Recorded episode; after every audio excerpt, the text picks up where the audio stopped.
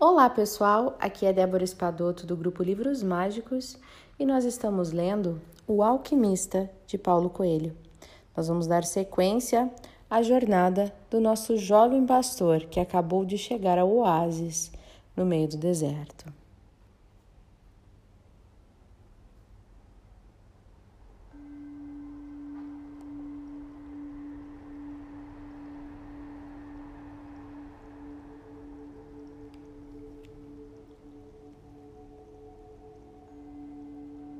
No primeiro dia, todos dormiram de cansaço, inclusive o inglês. O rapaz havia ficado longe dele, numa tenda com outros cinco rapazes de idade quase, quase igual à sua. Eram gente do deserto e queriam saber histórias das grandes cidades. O rapaz falou da sua vida como pastor e ia começar a contar a sua experiência na loja de cristais, quando o inglês entrou na tenda. Procurei-o a manhã inteira. Preciso que me ajude a descobrir onde mora o alquimista, disse ele enquanto carregava o rapaz para fora da tenda.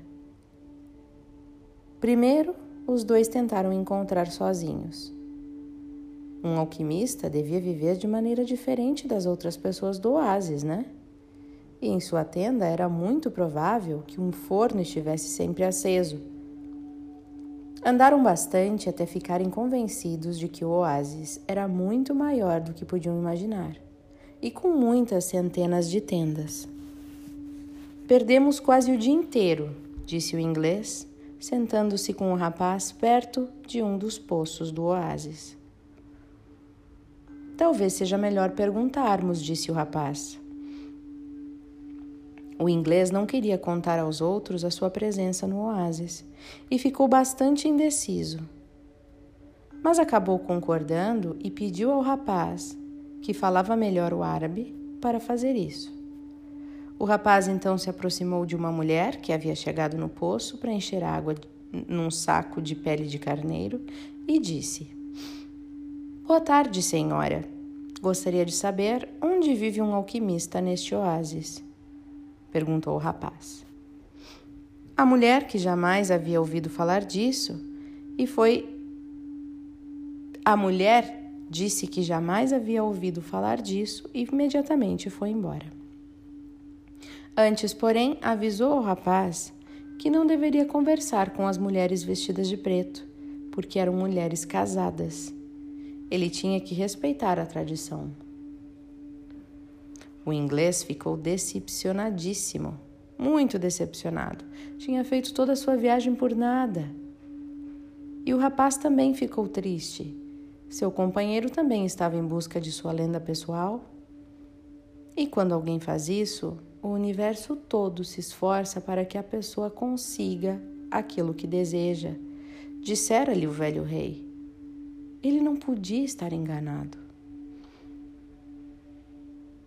Então o rapaz falou: Eu nunca tinha ouvido falar antes de alquimistas. Senão eu tentaria ajudá-lo. Alguma coisa brilhou nos olhos do inglês. É isto! Talvez ninguém aqui saiba o que é um alquimista.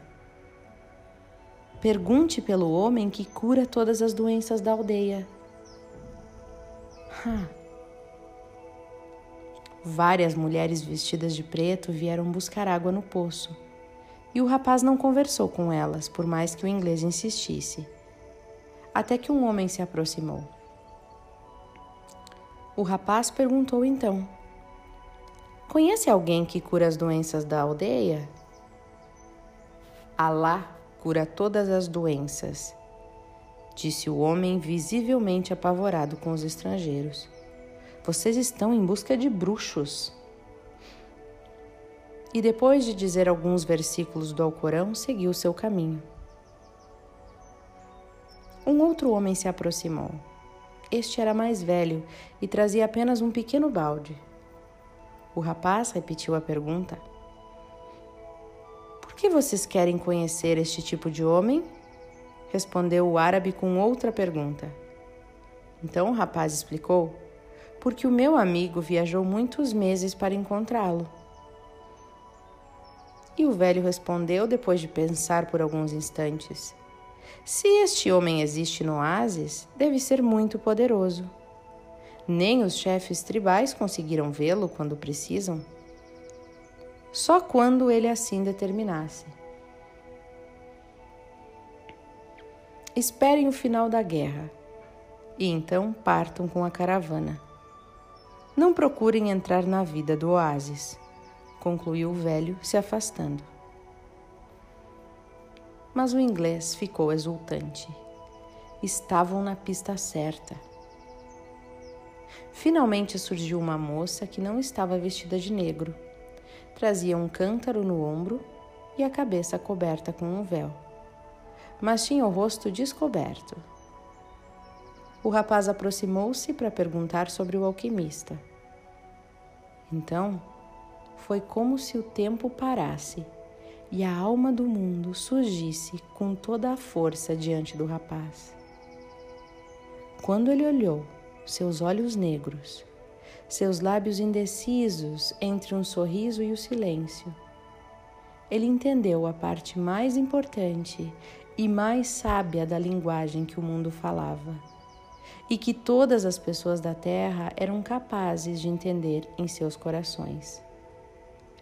E isto era chamado de amor.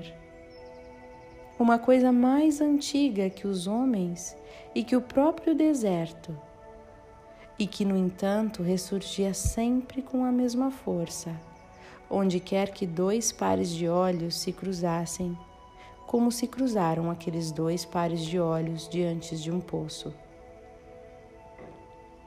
Os lábios finalmente resolveram dar um sorriso, e aquilo era o sinal.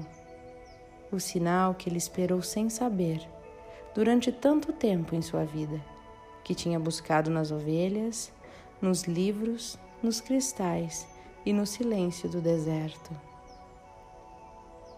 Ali estava a pura linguagem do mundo, sem explicações porque o universo não precisava de explicações para continuar seu caminho no espaço sem fim.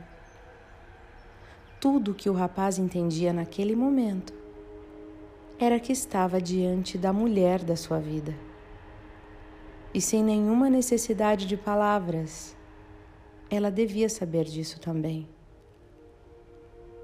Tinha mais certeza disso do que qualquer coisa no mundo, mesmo que seus pais e os pais de seus pais dissessem que era preciso namorar, noivar, conhecer a pessoa e ter dinheiro antes de casar. Quem dizia isso talvez jamais tivesse conhecido a linguagem universal. Porque quando se mergulha nela, é fácil entender que sempre existe no mundo uma pessoa que espera a outra, seja no meio de um deserto, seja no meio das grandes cidades.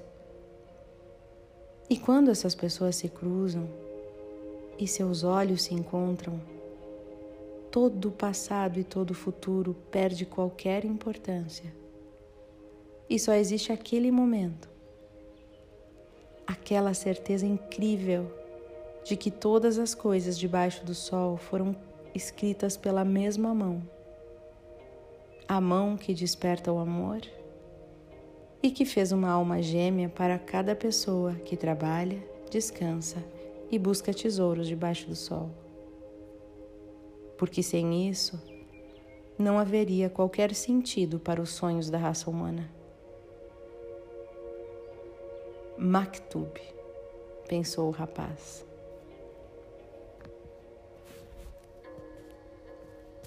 Que lindo, né, gente? Eu fiquei aqui quase emocionada com esses últimos parágrafos aqui falando sobre o amor.